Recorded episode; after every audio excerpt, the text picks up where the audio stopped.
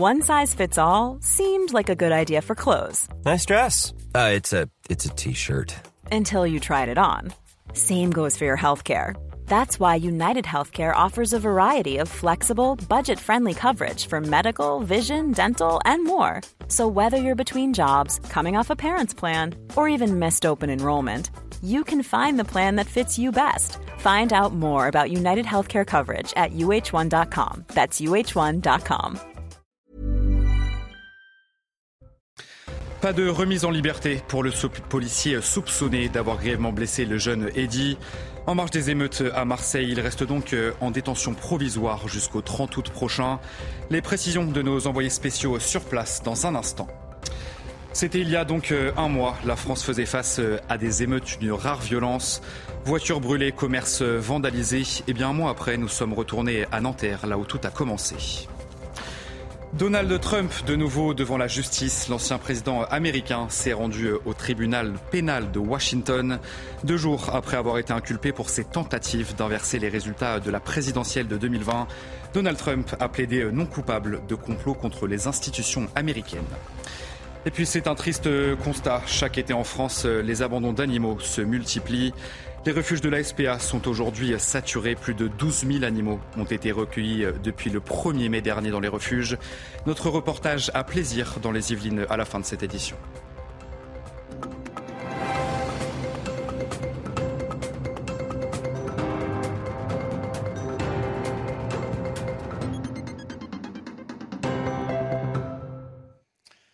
Bonsoir à tous, très heureux de vous retrouver euh, sur CNews pour l'édition de la nuit. Le policier soupçonné d'avoir grièvement blessé le jeune Eddy en marge des émeutes reste donc euh, en détention provisoire. La cour d'appel d'Aix-en-Provence a rejeté la demande de remise en liberté de ce policier marseillais. Il reste placé en détention provisoire jusqu'au 30 août prochain, jour de son interrogatoire. Et sachez que devant la justice, eh bien, le policier mis en cause a reconnu être l'auteur d'un tir de LBD. Les précisions de nos envoyés spéciaux sur place, Solène Boulan, Olivier Gangloff. La Cour a donc suivi les réquisitions du procureur Christophe I, euh, le policier soupçonné d'avoir grièvement blessé un jeune homme à la tempe dans la nuit du 1er au 2 juillet euh, à Marseille. Reste en détention jusqu'au 30 août, date de son prochain interrogatoire.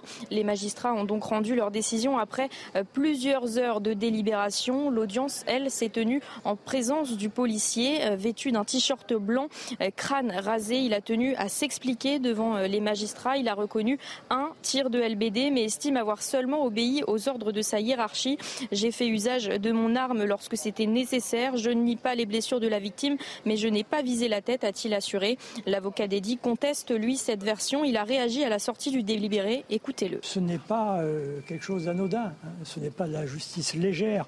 Ce n'est pas euh, de l'acharnement contre la police. C'est de l'étude de dossier qui révèle des faits graves et qui révèle surtout la nécessité de protéger le déroulement de l'instruction. C'est ça le motif hein, essentiel. Il a commis des faits qui sont graves, donc il doit assumer ses responsabilités, il doit assumer, et la police doit assumer cette incarcération qui va dans le sens de la justice. La Cour a estimé que le policier et ses trois collègues avaient fait preuve d'une extrême minimisation de ce qu'il s'était passé. Les nouvelles déclarations de Christophe I renforcent les incohérences de ces déclarations devant les enquêteurs et les juges. Il devra donc s'expliquer de nouveau devant eux dans les prochains mois. Les réactions se sont bien sûr euh, multipliées après cette décision de justice. Je vous propose d'écouter les réactions de deux représentants de syndicats de police qui défendent bien sûr leurs collègues euh, et qui dénoncent une décision de justice incompréhensible.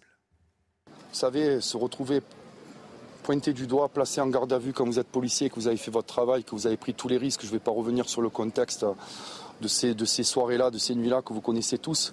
Il a donné des arguments de, auquel vous avez assisté, je crois, pour justifier le fait euh, d'avoir nié. Donc euh, ces, propos lui appartiennent. Et euh, je, reste juste sur les faits, c'est cette décision qui est pour nous incompréhensible et, très injuste, encore une fois, parce que notre collègue n'est pas un voyou et il n'a rien à faire en prison avant un éventuel jugement. On a le sentiment chez les forces de l'ordre que cette présomption d'innocence se transforme de facto quasi de façon systématique chez certains magistrats comme une, présomption de culpabilité dès que la force est utilisée et cela bien avant qu'elle soit décidée comme étant légitime ou pas. Je rappellerai pour certaines, même si ça, en choque certains, que, l'État c'est le monopole de la violence légitime. Donc euh, jusqu'à preuve du contraire, elle l'est. Jusqu'à preuve du contraire. Donc aujourd'hui, je vous cache pas que c'est un sentiment de dépit. Je me demande comment vont se passer les, heures et les prochains jours hein, au sein des forces de l'ordre et au sein de la police marseillaise. Les buralistes victimes de dégradation ou de vol lors des émeutes euh, vont avoir droit à une compensation si ces violences euh, ont entraîné une fermeture d'au moins trois jours consécutifs. Eh bien, ils pourront bénéficier euh, d'une aide de 10 000 euros versée par l'État et selon la Confédération des buralistes. Plus de 500 bureaux de tabac ont été endommagés durant les émeutes. On va écouter la réaction de Philippe Alloz. Il est président des buralistes Île-de-France. Il se satisfait forcément de cette aide de l'État. Nous avons été dans un schéma de pillage et pour certains des buralistes atteints, ils se retrouvent dans l'incapacité, encore après plus d'un mois, de voir une issue favorable à une réouverture. Donc cette aide tombe justement pour ces euh, sinistrés, euh, pour nous buralistes, euh, mais également commerçants, est essentiel pour peut-être réussir à rouvrir d'ici deux ou trois mois. C'était donc euh, il y a un mois. La France faisait face à des émeutes d'une rare violence. Voitures brûlées, commerces vandalisés. Les images de ces émeutes ont d'ailleurs fait le tour du monde. Tout a commencé à Nanterre après la mort du jeune Naël. Alors quelle est la situation sur place un mois après? Eh bien nous y sommes euh, retournés. Sacha Robin, Sarah Fenzari. C'était le 28 juin dernier. Aujourd'hui, un mois après les émeutes, de nombreux commerces sont toujours fermés à Nanterre, qui, comme de nombreuses communes en France, tentent de réparer les dégâts. Début juillet, Emmanuel Macron avait annoncé un projet de loi d'urgence pour accélérer la reconstruction des bâtiments et du mobilier urbain, un processus long qui a ses conséquences. Le problème, c'est qu'on a des, euh, des, commerçants qui, qui se sont isolés. Il y en a qui jettent l'éponge, qui sont à bout de souffle parce que le problème, c'est que hum, à chaque crise, les commerçants font le dos rond et ils redémarrent. Sauf que là, on les accumule, les crises. Sur place, les riverains se désolent de la situation. Si, si, ça, fait mal au cœur pour, euh, bah, pour tous les habitants d'ici. Bah, ça doit prendre le temps que ça doit prendre, j'imagine. J'espère juste que pour les gens, ils ont été relogés. À Nanterre, comme partout en France, plus de 200 commerces ont été entièrement pillés, 300 agences bancaires détruites, 250 bureaux de tabac touchés. Le patron du MEDEF a estimé à plus d'un milliard d'euros les dégâts pour les entreprises. Dans le reste de l'actualité, un homme de 51 ans a été mis en examen et écroué après le meurtre de sa femme. Mortellement poignardée à son domicile de Franconville dans le Val d'Oise, Adjira, mère de famille de 45 ans, a été retrouvée morte le 21 juillet dernier. Début mai, elle avait pourtant vu sa demande d'ordonnance de protection contre son mari rejetée par le tribunal de Pontoise. Je vous propose d'écouter euh, l'avocat de la famille de la victime. Cette plainte ne trouvera pas de suite. Fin avril, elle saisit le juge aux affaires familiales d'une demande d'ordonnance de protection. Donc ça, c'est une procédure civile où elle demande euh, à ce que euh, une, des mesures soient prises pour la protéger et notamment euh, alors une interdiction pour monsieur d'entrer en contact avec elle, hein, ce qui aurait permis de, de, la protéger, et puis aussi bah, d'avoir la garde des enfants pour qu'ils puissent eux aussi être à l'abri. Et puis les enfants constituent un petit peu euh, l'outil euh, qu'utilisait euh, monsieur, qu'utilisait l'auteur pour, pour exercer sur elle ce contrôle et ces violences psychologiques permanentes, puisqu'il lui disait si tu pars ou si tu parles, tu ne reverras pas tes enfants. Allez, on va prendre la direction des États-Unis dans ce journal où Donald Trump comparait une nouvelle fois devant la justice. L'ancien président américain s'est rendu au tribunal pénal de Washington où il se vit notifier les charges qui pèsent contre lui. Cela intervient deux jours après avoir été inculpé pour ses tentatives d'inverser les résultats de la présidentielle de 2020. Donald Trump qui appelait des non coupables de complot contre les institutions américaines et on va l'écouter justement à la sortie du tribunal. Merci beaucoup. C'est un jour très triste pour l'Amérique. J'ai également été très triste en traversant Washington d'ici et en voyant la saleté et la décadence, tous les bâtiments et les murs brisés, les graffitis. Ce n'est pas l'endroit que j'ai quitté, c'est très triste à voir. Quand on regarde ce qui se passe, il s'agit d'une persécution d'un opposant politique. Cela n'aurait jamais dû se produire en Amérique. Il s'agit de la persécution de la personne qui est en tête des primaires républicaines, avec un nombre très important de voix, et qui devance Biden de beaucoup. Si vous ne pouvez pas le battre, vous le persécutez, ou vous le poursuivez. Nous ne pouvons pas laisser cela se produire en Amérique. Merci beaucoup. So if you can't beat him, you persecute him or you prosecute him. We can't let this happen in America. Thank you very much. Une nouvelle journée historique donc aux États-Unis. Les dernières informations et tout ce qu'il faut savoir, c'est avec notre correspondante sur place, Fanny Chauvin. Il y a comme un air de déjà-vu. C'est la troisième fois en moins de six mois que Donald Trump se rend au tribunal pour être mis en examen. Alors à son arrivée à Washington, eh bien, l'ancien président avait le visage fermé, grave. Il sait que les charges qui pèsent contre lui sont graves. Il est accusé de complot contre les États-Unis et risque la prison. Alors, comme pour tout autre criminel présumé, on lui a prélevé ses empreintes digitales. Il a ensuite été escorté jusqu'à la salle d'audience où on lui a notifié les quatre chefs d'inculpation. Sans surprise, l'ancien président a plaidé non coupable. Alors, quelle est la suite? Eh bien, on peut s'attendre à un procès euh, sans délai, comme l'espère le procureur spécial Jack Smith, mais les avocats de Donald Trump espèrent le repousser le plus tard possible, après l'élection présidentielle, soit après novembre 2024. Ils veulent jouer la montre, car ils espèrent que leur client sera élu, de nouveau élu, car si euh, Donald Trump est de nouveau président des États-Unis, il pourrait réaliser un tour de force improbable, il pourrait s'autogracier et échapper à ses charges fédérales. Alors que l'opération euh, d'évacuation menée par la France au Niger euh, s'est terminée, eh bien des milliers de personnes ont manifesté dans le calme à Niamey. Une manifestation en soutien au coup d'État qui a renversé le président élu Mohamed Bazoum. On va écouter quelques réactions recueillies sur place à Niamey non à la CDAO et à l'IMOA, non à toute force qui veut déstabiliser notre pays. Nous voulons que notre pays s'engage dans la voie de sa souveraineté et de la dignité de son peuple. Nous remercions vivement les autorités maliennes, burkinabées, guinéennes, euh, algériennes, euh, mauritaniennes toutes les autorités africaines qui ont manifesté leur solidarité agissante vis-à-vis de notre pays. Le monde doit comprendre que le malheur de l'Afrique, c'est la France, les autorités, parce que les Français, c'est des citoyens comme nous. Donc on ne peut pas les détester. Mais leur autorité, on les déteste parce qu'ils ont fait trop de mal à notre pays. Retour euh, en France, la panne à l'aéroport d'Orly a pris fin après plus de 12 heures de perturbation. Une panne inédite qui a touché le système de traitement des bagages du terminal 4 de cet aéroport. En pleine période de vacances d'été, le dysfonctionnement a provoqué euh, de nombreux retards. Environ 10 000 passagers ont été affectés par cette panne. Le retour à la normale est prévu euh, ce vendredi. On va faire le point avec Mathilde Ibanez et Florian Paume sur place.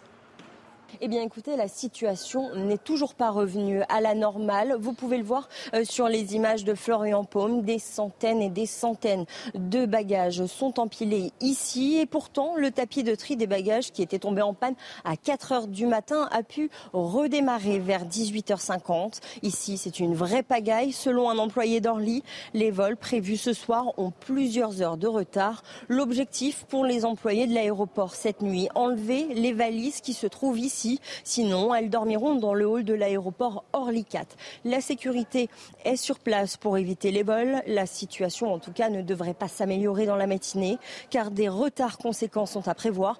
Plusieurs heures environ pour certains vols. Alors, certains voyageurs qui, eux, sont déjà arrivés à la destination ne sont pas prêts, en tout cas, de voir leurs valises arriver. Allez, euh, tout autre sujet dans ce journal. Le pape François a été accueilli en rockstar par 500 000 jeunes du monde entier pour son premier rendez-vous. C'était aux Journées mondiales de la jeunesse à Lisbonne, dans une ambiance survoltée, au milieu des chants et des drapeaux de nombreux pays. Eh bien, le souverain pontife a béni la foule, encadré par un important dispositif de sécurité. Sachez que plus d'un million de jeunes fidèles sont attendus à Lisbonne d'ici la fin de la semaine. Et puis c'est un triste constat. Chaque été en France, les abandons d'animaux se multiplient. les refuges de la SPA sont aujourd'hui complètement saturés. Plus de 12 000 animaux ont été recueillis depuis le 1er mai dans ces refuges. Reportage à plaisir dans les Yvelines, Fabrice Elsner, Aminata Dem, Célia Jouda. Maman, petit père, viens là, viens doudou. Derrière cette grille, Tismo a du mal à tenir en place. Arrivé il y a deux jours, il a été abandonné par sa propriétaire qui ne pouvait plus subvenir à ses besoins. C'est toujours euh, déchirant euh, de penser à ce, que, ce qui passe par la tête du chien au moment où il arrive chez nous, qui se retrouve derrière les barreaux, il n'a rien demandé. Cet été, les refuges de la SPA sont une fois de plus saturés. S'ajoute à cela la baisse des adoptions. Les gens vont être moins euh, tentés pour l'adoption parce qu'ils ont déjà projeté le vacances, ce qui est raisonnable aussi. Donc c'est une période compliquée puisque voilà, il y a un flux plutôt d'entrée et moins de sortie.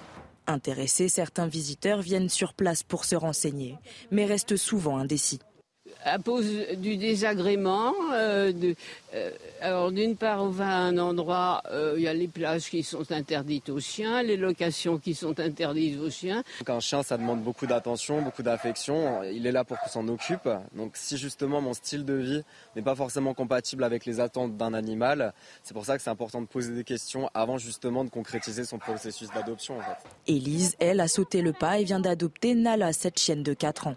Je suis très heureuse d'être euh, sa nouvelle maîtresse. Ce sera en réalité sa quatrième vie et j'espère euh, sa dernière et la plus heureuse. Actuellement, près de 8000 animaux sont accueillis dans les refuges de la SPA. Un chiffre rarement vu à cette période.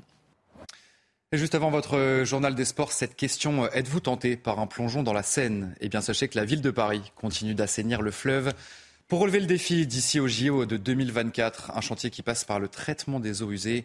Et on va vous emmener cette nuit dans la station d'épuration de Valenton, qui se situe dans le Val-de-Marne. Godéric Bay.